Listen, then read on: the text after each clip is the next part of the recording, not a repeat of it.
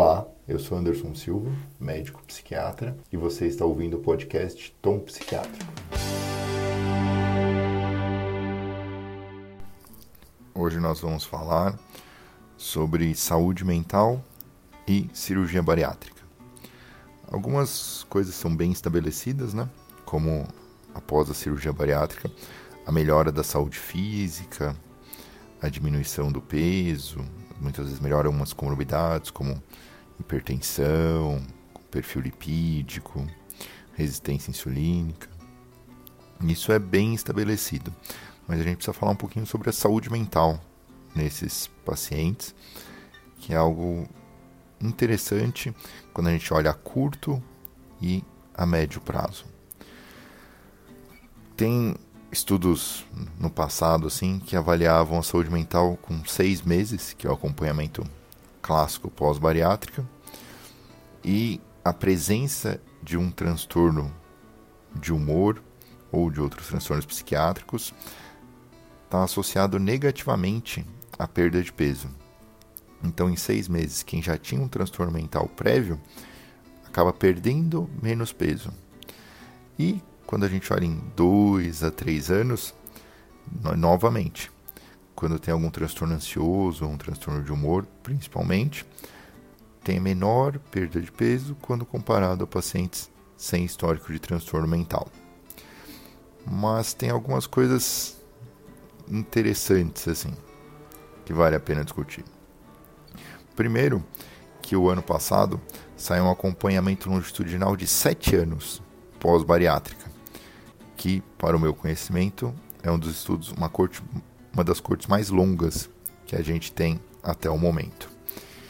E essa mesma corte foi acompanhada num período de 2 a 3 anos e agora, há 7 anos, eles publicaram novos resultados. Nessa corte diferente dos dados que eu citei até agora, quando a gente olha em 2 a 3 anos, teve uma melhora dos transtornos mentais principalmente transtornos ansiosos, transtornos depressivos, quando a gente olha em prevalência, tem uma prevalência menor, né? Quando inicialmente essa população estudada tinha uma taxa de 34,7%. Então aqui vale a pena fazer um parênteses, né? Que já pré-bariátrica, mais de um terço desses pacientes tinham algum transtorno mental. E quando a gente olha com 4 anos, só 21% deles tinham algum transtorno mental, que é, ainda é significativo, né? quase um quarto, mas a prevalência tinha diminuído. Só que conforme vai passando 4, 5, 6 anos, quando a gente chega em 7, já quase 30% novamente tinha algum transtorno mental. Então a gente tem que pensar um pouco sobre o acompanhamento longitudinal desses pacientes, que apesar de uma diminuição inicial na prevalência de transtornos mentais, a longo prazo parece que eles acabam reincidindo. Então seria interessante pensar a longo prazo, porque a maioria desses pacientes são acompanhados por seis meses, depois fazem check-ups anuais, e muitas vezes a saúde mental acaba ficando de lado, o que não é o ideal. Inclusive, a gente vai comentar em outro podcast, mas sobre a taxa de suicídio nesses pacientes, que também é bem maior do que na população geral. Então, voltando nesse estudo dos sete anos, a gente tem algumas alguns outros itens que vale a pena a gente destacar.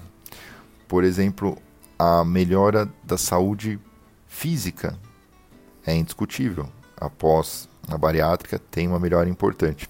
Só que quando a pessoa tem algum transtorno mental prévio, a melhora na saúde global e na qualidade de vida não é tão importante. Então, vai ter diminuição do peso, vai ter melhora da saúde física, mas a presença de um transtorno mental está negativamente associada à qualidade de vida e saúde mental desse cidadão. Então, é algo importante para a gente pensar que o quanto, geralmente, quando as pessoas buscam a cirurgia bariátrica, em última análise, é para melhorar a qualidade de vida. Só que se a gente deixa de lado esse essa parte da saúde mental, deixa de olhar para essa parte, mesmo com a diminuição do peso, o sucesso da cirurgia, a melhora da saúde física, muitas vezes as pessoas não podem não atingir a qualidade de vida que elas estavam almejando.